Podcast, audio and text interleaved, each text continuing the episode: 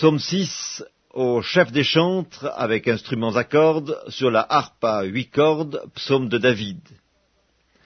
Éternel, ne me punis pas dans ta colère, et ne me châtie pas dans ta fureur, et pitié de moi, Éternel, car je suis sans force.